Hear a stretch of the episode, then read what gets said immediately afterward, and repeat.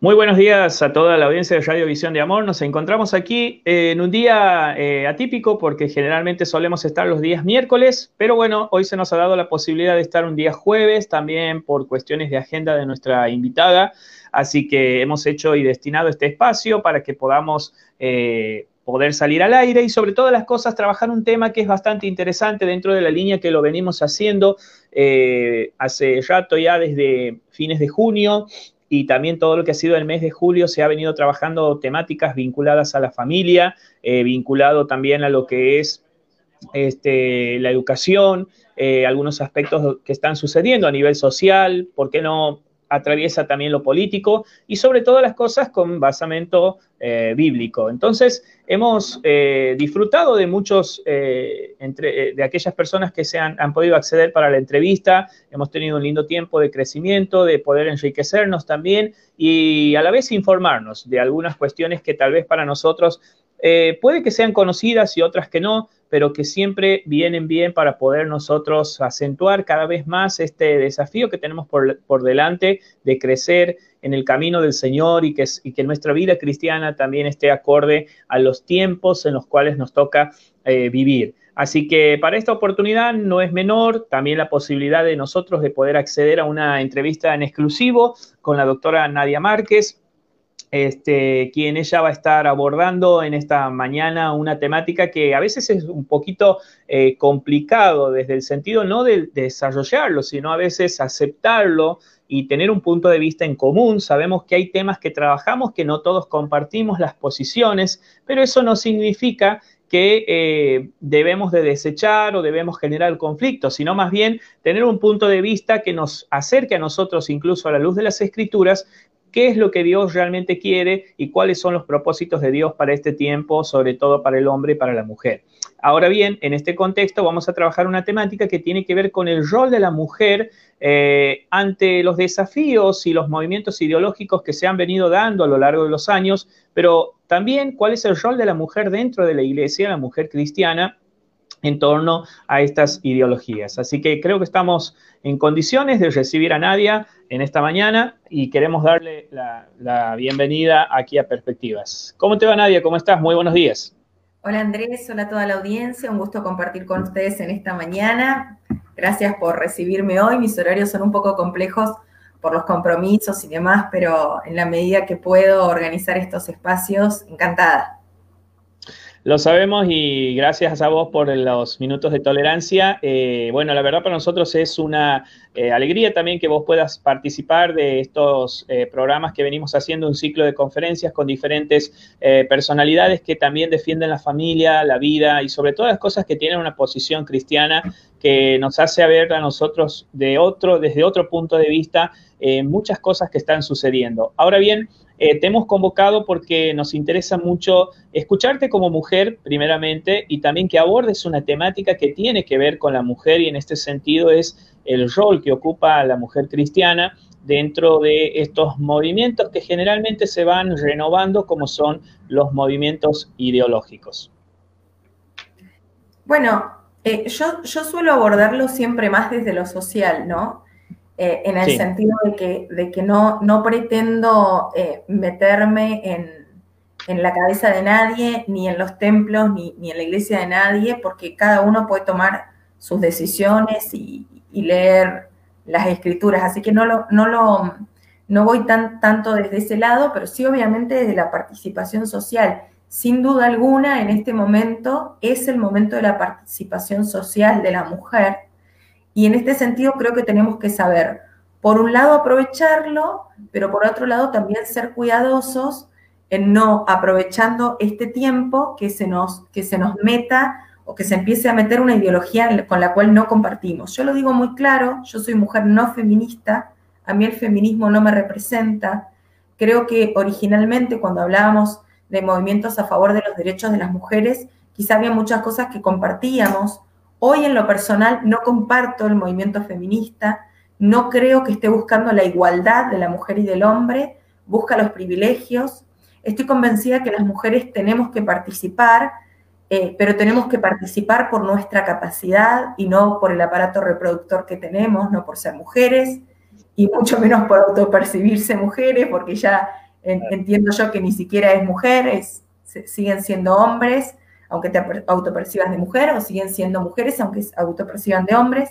Quizá algunos me pueden decir esto es discriminatorio, para mí no, acepto que otro lo crea, eh, acepto que otro tenga, una creencia distinta, pero también quiero que acepten la mía y para mí somos hombres y mujeres según el sexo con el cual, con el cual fuimos concebidos. Los seres humanos tenemos sexo y no tenemos género, y las cosas tienen género y no tienen sexo. Las cosas hemos establecido culturalmente, nos hemos puesto de acuerdo si nos referimos a las cosas como con género femenino o con género masculino. Tengo en mi mano, uy, perdón, choqué, la lapicera y le pusimos, Ah, me, toma al revés la imagen, así que tengo que girar. Eh, e, esto es la lapicera, eh, no porque tenga vagina, no es la lapicera porque, porque tenga rasgos femeninos, no es la lapicera porque sea XX, es la lapicera porque nos pusimos de acuerdo en que sea la lapicera. Podría haber sido el lapicero, totalmente, porque hacemos una convención sobre las cosas. Eh, cuando yo tomo el resaltador, es el resaltador solamente porque nos pusimos de acuerdo, no tiene pene, no es XY, no es, digamos, no tiene aparato reproductor masculino, y si alguien le ve alguna característica de eso, por favor le recomiendo ir a un psicólogo porque no tiene absolutamente nada que ver con el sexo. Eso es el género, es una construcción social. ¿Qué hace el feminismo de género o la ideología de género o el feminismo marxista o como cada uno quiera llamarle? tomar una construcción social y decir que una construcción social del género de las cosas puede transpolarizarse al eh, sexo de las personas. Entonces dice, las personas no tienen sexo, tienen género y no tiene nada que ver con la cuestión biológica o científica. Como una creencia, lo acepto. Eh, no lo comparto, ¿no? Pero creo que alguien lo puede tener. Lo que no creo es que el Estado pueda imponernos a nosotros una manera de pensar. Perfecto. Ahí me parece muy interesante que en este diálogo que vas eh, enhebrando algunos conceptos que son interesantes, eh, cuando vos decías al inicio, bueno, eh, no me considero una mujer feminista.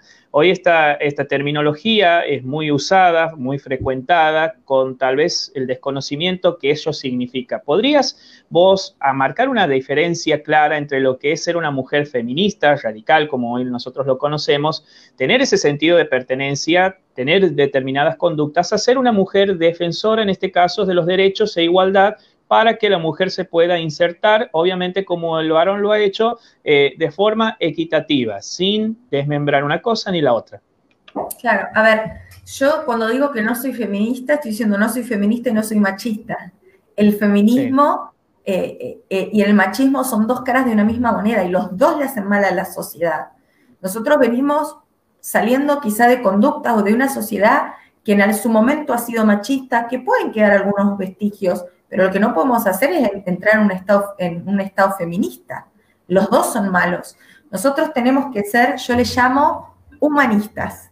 Es decir, valorizar al ser humano como tal, independientemente del sexo que tenga, independientemente de cómo se autoperciba, con quién se acueste, con quién no se acueste o con cuánto se acueste. ¿Se entiende? No tiene que ver con eso, los tenemos que respetar como seres humanos. Entonces, el machismo le, le, hace y le hizo muy mal a la sociedad, el feminismo también, porque el feminismo de hoy no está buscando igualdad. Nosotros tenemos igualdad. Lo que está buscando es privilegios. Y eso no es correcto. Está buscando una guerra de sexos, que los hombres y las mujeres estemos enfrentadas enfrentados. Y no lo digo yo, lo dicen los carteles del feminismo, y ustedes los habrán visto pintados en las calles, mata a tu papá, mata a tu hermano. O sea, eso no es un, no es un rol o, o un feminismo o un movimiento que a mí me represente como mujer. Creo que las mujeres tenemos que participar, obviamente, en política, en la vida pública, porque somos capaces, porque estamos capacitadas. Y no quiero que por, por poner un cupo, por ejemplo, que puede servir a los efectos, digamos, como las rueditas, ¿no? las rueditas a los, costados de la bicicleta cuando empezamos a andar, puede servir como un tiempo, pero no puede servir para siempre. Porque nosotros podemos tener, por ejemplo, acá en Neuquén, eh, una ley eh, para que en los partidos políticos las listas se presenten hombre y mujer, hombre y mujer. Pero hoy, por la ley de identidad de género, podría ser una lista de todos hombres donde uno por medio se autoperciba mujer. Entonces, Ahí, ¿de qué sirve poner leyes si lo que no estamos haciendo es concientizar a la gente y trabajar justamente en la participación real y efectiva de la mujer? ¿De qué sirve poner un varón y una mujer cuando el gobernador es hombre, el vicegobernador es hombre y el intendente es hombre? Y después, entonces decimos, bueno, elegimos a la presidenta del Consejo Deliberante una mujer porque nos damos cuenta que nos faltan mujeres. Es decir, estamos pintadas. ¿De qué sirve cuando nos ponen pintadas o nos ponen solamente porque somos mujeres?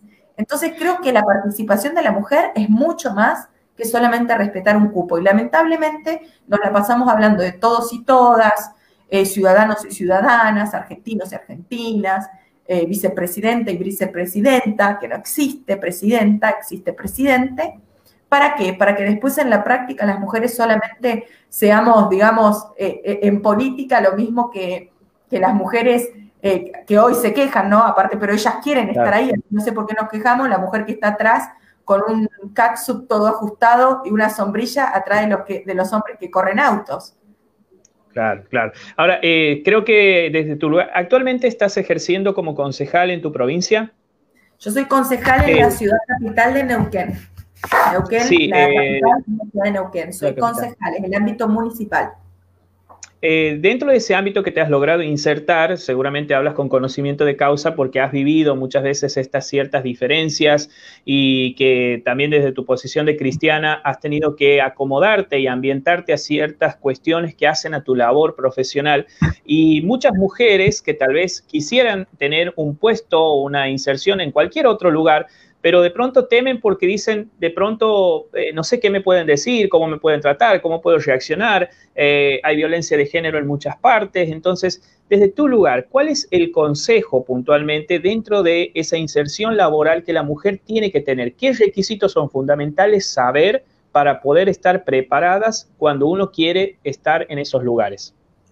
A ver, yo creo que hay algo que es fundamental, que no es solamente para los ámbitos políticos, es para la familia, para el barrio, para la escuela, para todos lados, para la universidad.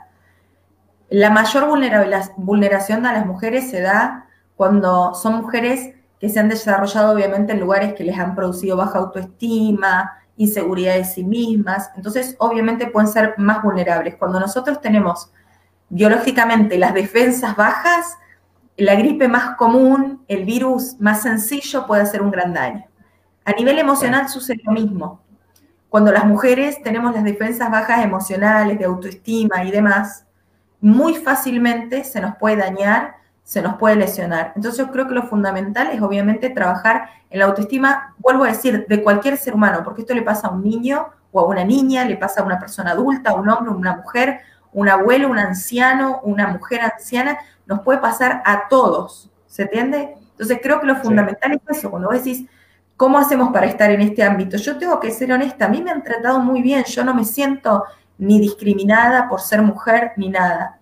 Otros, otros me han dicho, no, cuando hablamos, por ejemplo, hemos tenido conversaciones donde concejales mujeres dicen, cuando hablamos las mujeres en el recinto, todo el mundo habla. No sé, yo no lo siento. Y si, y si hablan, pido silencio, punto. Entonces me dijeron, claro, no, pero cuando vos hablas así te escuchan. Entonces, o sea, esto tiene que ver también con una impronta que tenemos que tener las mujeres de hacernos respetar, de no callar. Eh, pero eso también se va trabajando con el autoestima y con la personalidad, ¿no? De cada uno. Yo tengo que decir, creo que hay mucho, mucha apertura para la participación de la mujer y nosotros tenemos que aprovecharlo, pero no en el buen sentido, no aprovecharnos de esa situación solamente para participar. Eh, en eso creo que, tenemos que hacer honor a mujeres que realmente han tenido luchas en situaciones donde realmente las mujeres éramos desiguales, donde las mujeres, los hombres podían votar, las mujeres no podíamos votar. Hoy podemos votar los dos. Donde los hombres podían ser elegidos en cargos electivos y las mujeres no podíamos ser. Y hoy sí podíamos, donde los hombres podían trabajar y las mujeres no. Y hoy sí podemos. Entonces, hoy estamos en igualdad. Tenemos que hacerle honor a eso. Y cuando digo hacerle honor a eso, es no faltar al trabajo solamente alegando cuestiones de que, de que porque somos mujeres faltamos al trabajo. Entonces, en esas cosas creo que tenemos que, que dar una buena lucha para que eso que conquistaron mujeres y hombres en el pasado no sea tirado a la basura y que la participación de la mujer esté garantizada por su idoneidad y por su capacidad. Obviamente, si alguien quiere participar en lugares públicos, obviamente la recomendación es estar preparado, capacitado profesionalmente, eh, capacitado emocionalmente, capacitado para trabajar con gente. No hay algo peor que una persona con baja autoestima en un lugar de poder donde para sentirse mejor, más o más seguro, necesita menoscabar al otro. Entonces eso es fundamental. ¿Qué tienes en este sentido tu visión en cuanto a lo que hemos escuchado por muchas, mucho tiempo, esta famosa frase que alude puntualmente a las mujeres debemos empoderar, empoder, empoderarnos? Eh, a partir de aquí, esto se ha usado mucho también en ambientes cristianos, es decir, el empoderamiento femenino, el empoderamiento de esto, de aquello, y hay como que un cierto sector de mujeres han tenido cierta precaución, no han querido hacer uso, y otros de pronto sí lo profesan como una nueva doctrina para, de alguna manera, motivar a las mujeres a insertarse a estos ámbitos que vos dices. Esto es válido, esto a lo mejor está mal interpretado, o se debería reemplazar esa palabra por otra cuestión que sea un poco más leve para aquel sector que se siente muy ofensivo de pronto, ofendido? A ver, eh, yo siempre digo que el cristianismo fue el que más dignificó a la mujer. Eh, Jesús en la tierra no era machista, vivía en una sociedad machista, pero él no fue machista. Él se acercó a las prostitutas cuando nadie se les acercaba. Él se acercó a las mujeres con flujo de sangre. Imagínense, a ver, en ese momento, incluso estoy pensando en el periodo menstrual de las mujeres, no existían las toallitas femeninas, no existían los tampones, la copita menstrual, ni nada de esas cosas, perdón que sea tan expresa, pero es así. Por eso es que las mujeres se apartaban, era sumamente, digamos, era, era, tenía que ver más con una cuestión sanitaria. Jesús se acercaba a esas mujeres. Jesús se acercaba a la mujer, o sea, las palabras de Jesús de el que esté libre de pecado, que arroje la primera piedra, fue en el marco de una mujer que le había sido infiel a su esposo, donde eso era un delito. Hoy la infidelidad, tanto del hombre como de la mujer, no es delito, y es más, ni siquiera solamente es un deber como moral, pero digamos, tampoco es que alguien hoy se divorcie porque el otro le fue infiel, o sea, te puedes divorciar solo porque querés, no importa si te fue fiel o no te fue fiel. O sea, hoy la sociedad es otra. Cuando Jesús estuvo en la tierra no era esa misma sociedad. Y Jesús se acercaba a las mujeres. Jesús fue el primer defensor de las mujeres, fue el defensor de los niños, cuando a las mujeres y a los niños ni se los contaban. Si hoy tuviésemos que decir, ¿cuántos participaron en esa entrevista? Uno, eh, perdón, dos, porque contamos a Andrés y a Nadia. Años atrás, 2000, 2020 o más años atrás, se decía, ¿cuántos estuvieron en esa entrevista? Uno, porque se contaba el hombre, lo iban a contar a Andrés y no iban a contar a Nadia. Así era la sociedad y no, contaban a las mujeres y no contaban a los niños. Y Jesús dijo, dejen a los niños venir a mí cuando se los quería sacar. O sea, Jesús era el defensor de las mujeres, de los pobres, de los niños, de los discapacitados, de, de las personas con necesidad, de los pobres, pero también de los ricos. Él se acercaba a todos. Jesús no era machista y no era feminista. Jesús miraba al ser humano. Jesús no era ni de derecha, ni de izquierda, ni de pobre, ni de rico, ni de... Jesús se acercaba a todos, sin importar la condición social.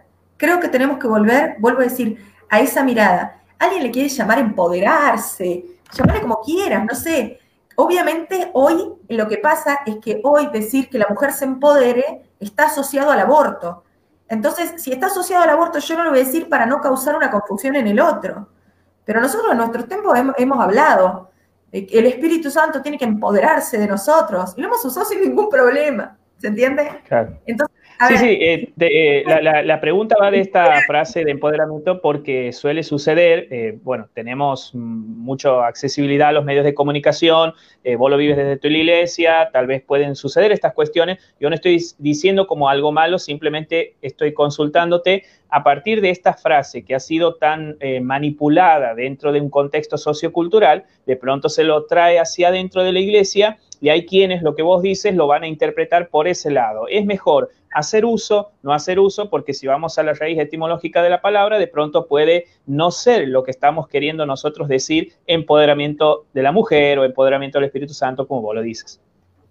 A ver, yo no, no puedo decirte ni sí ni no, pero ¿por qué no te puedo decir? porque me parece que sería, perdón, ¿no? Tomar a la gente de tontos que no pueden tomar una decisión. Te digo lo que yo haría. Si uso empoderarme, aclaro qué significa para mí hoy empoderar a la mujer.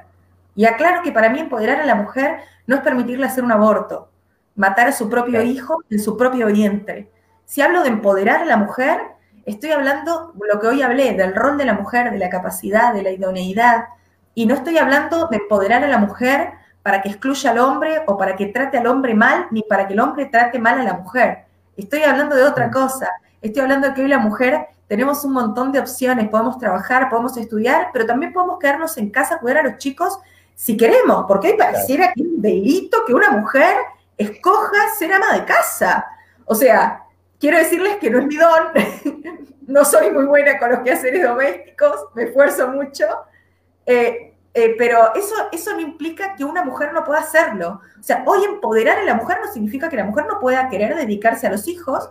Lo que me parece mal es que si la mujer quiere salir a trabajar y ya sea o por el esposo o por una autoimposición se, se tenga que quedar en la casa. Y tampoco me parece mal que si la mujer quiere quedarse en la casa y así lo han acordado familiarmente, parece que hoy está obligada a salir. Parece que es un pecado tener cuatro o cinco hijos o un delito entonces tenés que abortar. Mira, compartí en mis redes sociales, si alguien quiere seguirme, Nadia J. Márquez, tanto en Twitter, Instagram como en Facebook, un print de pantalla de la conversación que tuvo una mujer con un hospital público de acá de Neuquén, que está en la ciudad de Neuquén. Entonces, ella eh, quiere controlar su embarazo en una situación de pandemia, escribe por mensaje privado en Facebook y le escribe al servicio de tocoginecología de del hospital. Entonces le pone eh, que quería pedir un turno, que estaba embarazada, que, tenía, que había tenido dolores en la espalda baja, que se había hecho un EVATES, un examen de sangre, le había dado positivo, o solo un no recuerdo, le había dado positivo, y que tenía actualmente un bebé de siete meses. Entonces, la primera pregunta que le hacen es, ¿cuándo fue tu último periodo? Ella le contesta y le, y le vuelven a decir del hospital, estás de seis semanas y media, ¿querés continuar con la gestación? Entonces, si empoderarse es descartar a un ser humano porque tenés otro ser humano de seis meses ya, eso no es empoderarse. Entonces, lo que hago es, hagan lo que quieran, son maduros, son grandes, son adultos, pero dejemos bien en claro qué es lo que sí y qué es lo que no. Lo más probable, mi criterio es que si estoy en un espacio mayormente de un feminismo actual, lo voy a aclarar bien o no voy a usar esa palabra, para que quede bien claro qué es lo que sí hago y qué es lo que no hago. Pero no tengo problema en estos ámbitos. Lo que es importante es que dejemos claro qué es lo que sí y qué es lo que no. Bien. Eh, Nadia, estamos en, en un contexto bastante complicado también en términos educativos porque si nosotros hablamos del rol de la mujer tenemos que abarcar muchas edades, no podemos centrarnos en esto que vos bien decías, eh, de pronto mujeres que ya se han realizado, que aspiran justamente a diversas actividades socialmente. Eh, hay madres que de pronto eh, tienen hijas adolescentes, o vamos a decir púberes, y que de pronto en los colegios con esta, digamos, forma de adoctrinamiento a través de la perspectiva de género se intenta empoderar a la mujer, eh, traerles esos famosos derechos sexuales que no existen, etcétera, etcétera. Y de pronto, eh, muchas que son cristianas van a tener esta disyuntiva de qué manera van a combatir estas, estas ideologías y cuál sería tu consejo puntualmente para estas madres, mujeres que tienen la, la, oportunidad histórica en este tiempo de educar a sus hijas a contracultura, a contraeducación que se les está brindando en las escuelas, sobre todo en el área de su sexualidad. Bueno, en primer lugar, que no es un derecho, ni un deber, ni un privilegio de las mujeres, de las madres. Es una responsabilidad. Hablo puntualmente porque, exacto, hablo puntualmente porque es un rol justamente de la mujer en el tema que hoy estamos enfocándonos, pero sabemos que esto es par, varón y mujer, pero simplemente digo, de, paso la mujer se siente más identificada con su mamá en algunos consejos útiles y que de pronto pueden servir con mayor claridad, no por una cuestión eh, de separación de sexos, ¿no? Por eso, especialmente creo que, ambos tienen que hacer el rol. Y en la adolescencia, y, bueno, en toda la vida, es fundamental la identificación de la, de la hija con el progenitor masculino. Es sumamente importante. Entonces, creo, vuelvo, vuelvo a afirmar que es algo muy necesario que den participación tanto el papá como la mamá. Ahora, eh, sí decir que si nosotros tenemos, educamos a nuestros hijos eh, con, en, base a valores, explicándolos, no haciendo tabú de los temas, hablando de sexualidad con ellos, no tenemos que tener miedo de lo que pase porque les vamos a haber dado verdades. El problema se sucede usualmente cuando los chicos no han escuchado y, aprenden en la escuela o aprenden en internet o aprenden con los amigos. Entonces, mm. es súper importante que le hablemos de educación sexual a nuestros hijos. Cuando digo educación sexual, no estoy diciendo enseñarles el acto sexual a un niño de dos años, pero sí enseñarle acerca de la sexualidad. ¿Cómo le enseñamos? Por ejemplo, cuando los niños comienzan a controlar esfínteres y van a ir al baño, no necesitan estar hasta los ocho años con la puerta abierta como si no pasa nada porque nosotros no le estamos enseñando privacidad, no les enseñamos las partes privadas del hombre y de la mujer, que no son malas, son buenas, nada más que son privadas, no están hechos para que las miren, ni para que las toquen, ni para que nadie les haga cosquillitas. Cuando nosotros le damos esos fundamentos, cuando yo hablo con mi, con mi hija, por ejemplo, de 8 años, yo ya le he enseñado de que hay hombres que tienen, en vez de una novia, un novio. Y ella me pregunta, ¿por qué? y, no le doy toda la información y le digo, no sé, creo que dicen que les gusta eso, ¿a vos te parece bien eso? Y se queda mirando, le digo, no, me dice, macho y hembra. Macho, digo, me quedo pensando de dónde saca esas cosas. Y le digo, ¿y por qué? Y se queda pensando y le digo, por ejemplo, ¿no? Le digo, ¿puede dos, le digo, perritos tener un bebé o se necesita una perrita? Y bueno, y fuimos charlando. Entonces, ¿qué quiero decir? Es, vamos charlando y vamos hablando del tema. Entonces no es algo que a ellos les va a caer así nomás. Y cuando lo escuchan en la escuela, ellos tienen que ser los primeros que tengan las herramientas. Para que cuando les quieran decir que se pueden autopercibir, ellos puedan decir, no, para mí es hombre y es mujer según el sexo con el que nací, con el, con el que fuimos concebidos. ¿Se entiende? Entonces, creo que es fundamental eso. Lo que no implica eh, tampoco dejar que en la escuela digan lo que quieran, porque los tratados internacionales, leo alguno, por ejemplo, la Convención Americana sobre los Derechos Humanos establece en el artículo 12 que los padres tienen el derecho a que sus hijos reciban la educación religiosa y moral que esté de acuerdo a sus propias convicciones. Es decir, no el Estado, no los docentes tienen el derecho de educar moral y religiosamente a nuestros hijos. Son los padres los que tienen eh, este derecho. Y dice de acuerdo a sus propias convicciones. ¿Las convicciones de quién? ¿De los padres o del Estado? De los padres. La educación sexual, la sexualidad humana, es una de las áreas del ser humano donde tiene más connotación moral y más connotación religiosa. Todas las religiones y todas las creencias tienen una perspectiva sobre la sexualidad. Entonces hay un aspecto biológico y científico que lógicamente en la escuela se puede hablar, así como cuando, no sé, cuando hablan del cerebro, pueden hablar del útero, del aparato reproductor femenino, del aparato reproductor masculino, del aparato circulatorio, eh, del aparato respiratorio. Donde nosotros ponemos el freno es cuando se quieren meter en aspectos morales, cuando se quieren meter en, aspectos éticos y en aspectos que, pisan eh, o que avasallan las libertades religiosas que tienen los padres de enseñarle a sus hijos. Y es ahí donde obviamente nos tenemos que oponer sin dejar de enseñarles. Vuelvo a decir, el eje está en que los papás enseñen, cuando digo papás, obviamente me refiero a mamá y papá, ¿no? Eh, que los papás enseñen a sus hijos educación sexual, que cuando lleguen a la escuela ellos ya estén preparados, que vayan a las reuniones de padres, que hablen con otros padres, que presenten notas, que defiendan este derecho que ellos tienen.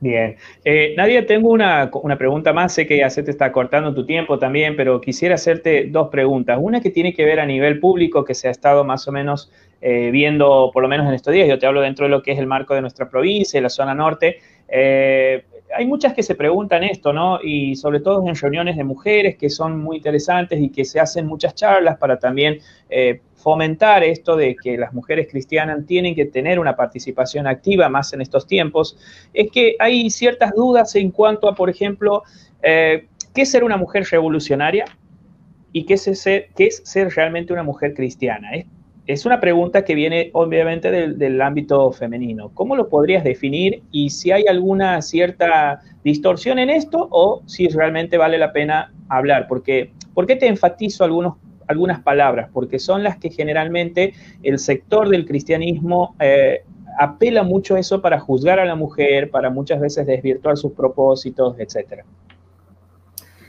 Sí, a ver, hoy, a ver, Jesús evidentemente fue un revolucionario de su época, sin duda alguna, fue un revolucionario. Eh, lo que pasa es que quizá hoy el concepto de revolución está asociado más a los movimientos de izquierda, entonces no es por ahí la palabra, a ver, ¿viste cuando te pasa que, vos decís, eh, yo te digo un nombre, no sé, Susana, entonces digo, ¿te gusta el nombre Susana? Y vos lo que haces consciente o inconscientemente es acordarte de alguien que se llamaba Susana o que se llama, y medio por la asociación con las personas te gusta o no te gusta. Eh, eso es lo que nos pasa a todos, ¿no? Cuando pensamos un nombre para ponerle a nuestros hijos. Entonces decimos, ay, sí, mira, tal, qué lindo. Y te hace acordar a alguien o decís, mm, no, ese nombre no me gusta, me hace acordar a tal persona. Con las palabras sucede lo mismo. Entonces yo te hablo de revolución hoy. Lo más probable es que nos acordemos del Che Guevara. Y si alguien me dice, me gusta esa revolución, y no, esa revolución no me gusta. Aparte me parece una revolución que dejó a todo el mundo pobre, Cuba vive en la miseria más miseria, no tiene jabón, no sé cómo harán ahora en pandemia, me tocó hace unos años viajar a Cuba, literalmente en la calle te piden que les regales el jaboncito ese que te, dan en los hoteles, porque la gente está en una miseria. Entonces yo lo pienso así en sentido genérico, obviamente. No, no siento una, una palabra que me llegue a, a representar, ¿no? Como, como mujer cristiana, pero sin duda alguna eh, el cristianismo ha sido siempre, hemos sido siempre revolucionarios en el sentido positivo. Gracias a la Biblia eh, y, a, este deseo del cristianismo de llegar a todo el mundo, eh, se, se, hizo, se, se, tradujo la Biblia y se enseñó a la gente a leer y a escribir. Cuando eran analfabetos, se le enseñaba a los pueblos a leer y a escribir para que puedan tener acceso a la Biblia. Eso es una verdadera revolución, algo positivo, ¿no? Eh, algo que nos lleva hacia adelante. Fue la Biblia la primera que se imprimió en la imprenta de Rutenberg. Eso es una verdadera revolución. Eh, gracias al cristianismo y a los movimientos protestantes se crearon las primeras universidades. Eso es lo verdaderamente revolucionario. Entonces vuelvo a insistir lo mismo que con otro. El uso de las palabras tenemos que tener mucho cuidado en lo que significan hoy y cómo las vamos a usar. Entonces, no está mal, no es pecado usar algunas palabras. Lo que es importante es poder darles el verdadero contexto. En este sentido, yo siento que las mujeres cristianas podemos causar una revolución porque podemos transformar al mundo, porque llevamos, a ver, al igual que los hombres, las verdades de Cristo, los valores cristianos impregnados en nuestra sangre. Entonces podemos causar lo mejor, eh, eh, podemos estar en la política y hablar en contra de la corrupción, en contra del clientelismo, a favor del trabajo genuino, a favor de la vivienda, de la dignidad humana, del trabajo. En ese sentido, sí. Ahora, si la revolución en realidad nos va a llevar, la palabra revolución, a ser retrógrados, a volver a la, discusión de quién vale y quién no vale, si el hombre es más o la mujer es menos, me parece que estamos mal. Hay sociedades donde realmente la mujer eh, aún no tiene los mismos derechos que los hombres.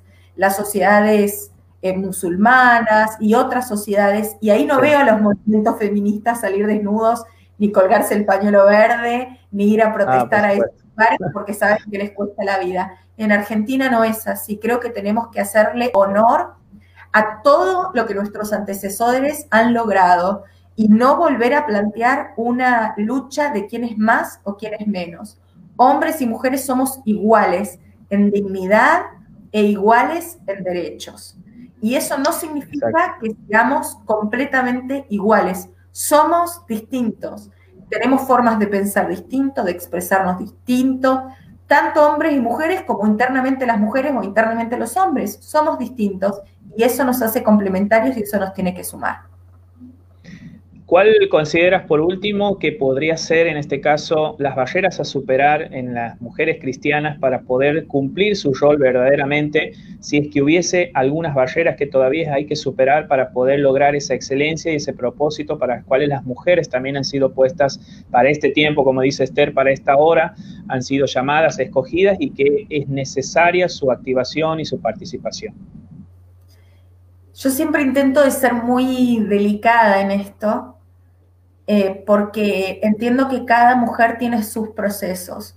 yo lo que puedo hacer es animarlas a estudiar y capacitarse. Sé que hay muchas mujeres que han querido hacerlo y por diferentes circunstancias de la vida no pudieron, no se dio, justo no estaba la plata, el tiempo, lo que sea. Nunca es tarde. Háganlo. Si quieren estudiar una carrera, hacer un curso. Eh, creo que esas son las cosas que tenemos que empezar a hacer, ¿no? Hay muchas mujeres que tienen, por ejemplo, habilidades culinarias para cocinar. Y vos decís, ¿y por qué me quedo siempre haciéndolo en casa? Quizás tienen ganas de tener, no sé, una roticería, poner un, un catering, yo lo que quiero animarlas es a hacer cosas, ¿sí? Yo creo que nadie tiene que verse obligada y no quiero empujar a nadie, pero no quiero que nadie tampoco se vea frenada, ninguna mujer se vea frenada en poder hacer esas cosas. Eh, creo que se trata de disfrutar la vida. En, mi caso, a ver, me encantó, soy de profesión abogada, me encantó estudiar, me encanta hacerlo, sigo capacitándome, me gusta participar en ámbitos políticos, creo que hay cursos, que tienen que participar, que tienen que ir a charlas, que tienen que dar charlas. La mujer cristiana está muy capacitada. Em, no, no, no entro en discusiones que me parece que son estériles, si nos podemos teñir el pelo o no, maquillarnos o no, qué sé yo, si lo quieren hacer, lo hacen, si no, no, evidentemente yo sí. Eh, me parece que hay cosas que ya son, que quedaron en una vieja discusión eh, y que así como yo digo que tengo que aceptar eh, a, la mujer que quiere hacerlo, tengo que aceptar a la mujer que no quiere hacerlo. Lo único que quiero garantizarme es que querramos hacerlo porque nosotras queremos hacerla y no porque la sociedad nos lo impuso, o que algo no lo querramos hacer porque nosotras no lo queremos hacer y no porque la sociedad nos lo impuso. Entonces creo que ahí está el punto fundamental. Tenemos lugar en nuestros templos, en nuestras iglesias. El rol de la mujer está considerado, así como hay pastores, hay pastoras, eh, como lo es en mi caso, hay líderes que son hombres y, hay líderes que son mujeres. Eh, es decir, estamos súper considerados. Pueden faltar algunas cosas, lo más probable, pero que esas cosas que faltan las tenemos que trabajar en amor y no violentando. No, no diciéndote vos tenés que hacer esto, vos no podés hacer lo otro. Pero yo animo a las mujeres, por ejemplo, animo a las mujeres a que manejen. No puede ser que en casa solo sepa manejar el hombre. Eh, acá en Neuquén, por ejemplo, hay muchas familias, les llamamos petroleras, ¿no? Donde usualmente el hombre y hay muchas mujeres también que trabajan en el ámbito del petróleo. Entonces, se va 15 días a trabajar al campo y la camioneta queda 15 días estacionada dentro del garage de la porque la mujer no sabe manejar eh, y, va a comprar caminando o en taxi o tiene que hacer compras cada 15 días cuando viene el esposo porque no puede ir al supermercado sola eso no puede pasar en el 2020. O sea, no es algo difícil, hay que aprender a hacerlo. Yo ya no entro en la discusión si él quiere o ella quiere o no quiere. No, no, es una necesidad. No podemos llevar a los chicos a la escuela en colectivo muriéndonos de frío cuando tenemos el auto y al menos en ciudades chicas como eh, Neuquén, que digamos todavía se prefiere el transporte individual al transporte público, no como en otros países que tienen un transporte público muy avanzado nos morimos y se mueren de frío esperando el colectivo para llevar a los, chicos. Eh, o, pagar una tráfico solamente porque no sabemos manejar y tenemos el auto ahí. Entonces, creo que esas son cosas en las que yo sí siempre animo. Anímense a estudiar, anímense a manejen. Eh, y si no, paguen un curso y que les enseñen a manejar. Digamos, hoy hay un montón de alternativas eh, que las mujeres podemos hacer. No obligadas, pero si realmente vos querés, no digas que no querés, porque el mundo se opone. Hacelo. Bueno, eh, Nadia, creo que ha sido muy claro tus conceptos, tu mensaje también, y esto reverdece en alguna medida a aquellas mujeres que de pronto han tenido sus ciertas dudas. De hecho, este programa ha estado enfocado justamente a aquellas que se han sentido, lo hago, no lo hago, uso esta palabra, no uso esta palabra, y sabemos quienes defendemos la vida y quienes estamos eh, en estos contextos, eh, si bien profesionales, inmersos, sabemos lo que la mujer también, el silencio de algunas en esos ámbitos y cómo sufren por a veces un, un desconocimiento o temores que existen todavía a raíz de toda esta eh, supracultura que se ha instalado y que les ha hecho mucho daño, no las ha representado como debía ser o como en sus orígenes. Así que te agradecemos y creemos que esto va a servir de mucho y va a calar hondo en aquellas que han estado escuchando, que sin duda va a ser una tremenda bendición. Muchísimas gracias y como siempre, animar a las mujeres a que no se dejen vulnerar, a que no se dejen lastimar, a que no se dejen abusar ni física ni, ni emocionalmente. El abuso sexual es un delito, no lo permitan, pidan ayuda. Si ven alguna situación difícil, hay gente capacitada, profesionales, incluso cristianos dispuestos a ayudarles. Eh, no nacieron para estar encerradas en cuatro paredes, no nacieron para, para ser infelices, nacieron para ser felices, así que ese es mi ánimo y mi aliento. Muchísimas gracias, Dios les bendiga. Bueno, que tengas una buena jornada y gracias por estar con nosotros y aceptar esta hermosa invitación. Que estés muy bien. Adiós. Bueno, así ha pasado en esta mañana Nadia Márquez hablándonos sobre lo que es justamente eh, el rol de la mujer cristiana y dándonos algunas pautas que justamente están muy ensambladas con esta actualidad en la cual estamos viviendo, inmersos, y animando también a aquellas damas, mujeres que se han sentido relegadas por un sistema eh, de Estado, por un sistema político o lo que fuese, que se hayan sentido muchas veces oprimidas, sin posibilidades de acceso, sin oportunidades. Eh, pero en este, esto es claro lo que ella justamente acaba de mencionar, que hoy es tiempo en que, de que la mujer pueda tomar esa, esa rienda de, ella misma, de cada uno, ¿no? De poder levantarse y animarse a tomar este tiempo en serio, y entender que al margen de determinadas posiciones de algunos varones o del sexo opuesto en cuanto y tanto tiene que ver con los tratos, con las relaciones, con los vínculos, eh, siempre es bueno tener esa empatía, fomentar el diálogo, eh, ver la manera justamente de tratarse de igual a igual y no con ese sentido de superioridad o esa necesidad de querer ser mejor que este o que aquel. Entonces, eso es, es clarísimo el mensaje que nos ha dejado Esperamos que nosotros, eh, que, les haya servido esta, eh, esta breve entrevista que hemos tenido en esta mañana, que sin duda reivindica un poco también lo que es el rol de la mujer, también como, como mujer cristiana, no solamente como aquella mujer que no es cristiana, cuanto más aquellas que hoy conocen al Señor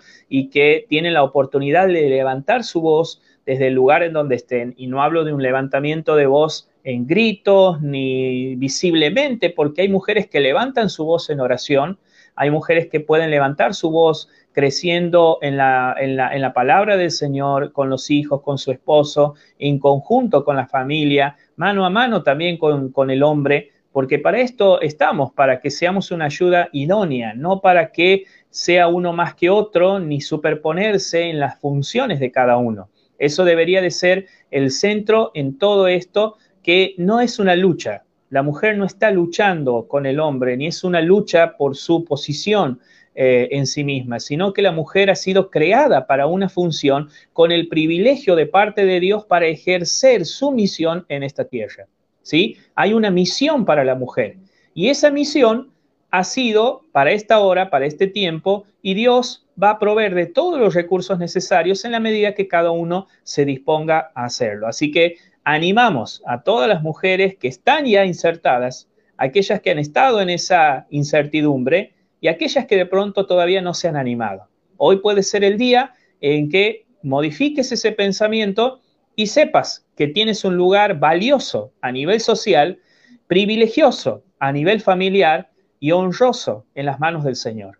Así que te dejamos esta palabra de aliento para que lo puedas seguir haciendo y activándote en esta hora para la cual hemos sido llamados. Saludamos también a los que han estado conectados y vamos a estar avisando respecto a la semana próxima quién nos va a estar eh, visitando a través de las entrevistas. Bueno, Milka Hoyos, eh, Silvana Luna, Mascasini David, eh, Carlota, que también te, acuerdas, Melu, que ha estado la vez pasada, le mandamos un saludo grande desde Santa Fe, Nilda Gallardo, Joaquina Moreira, Cristian Heredia, ¿sí? Susana Corbalán, que siempre nos acompaña, Clau Molina, eh, Las Heras Pablo Rincón, bueno, Ariel Ara, Valeria Farías de Batalla, entre otros que han estado sumándose a esta programación y creemos que ha sido de mucha bendición. Así que los esperamos nosotros el próximo miércoles en Perspectivas. Vamos a tener una entrevista con este, Alicia Neumann eh, de Buenos Aires. Ella nos va a estar brindando una capacitación, en este caso que en todo lo que tiene que ver con respecto a lo que es la, violencia en la familia. ella es coordinadora también en esta área, vamos a estar dando sus antecedentes próximamente, incluso en la, invitación por flyer que vamos a hacer. Es muy interesante, muchos datos actuales sobre violencia y va a estar hablando sobre la violencia en la actualidad en la familia cristiana. ¿Sí? Una cosa es hablar en el contexto social la violencia que ocurre permanentemente, pero otra cosa es hablar dentro de la familia cristiana. Así que ella nos va a estar orientando respecto a este tema. Queremos invitarlos a que nos sigan y que también continúen en la programación de Radiovisión de Amor eh, durante este día, en la cual va a ser este, larga, pero también hay unas propuestas bastante interesantes. Que el Señor les bendiga y como cada siempre, gracias por acompañarnos en Perspectivas.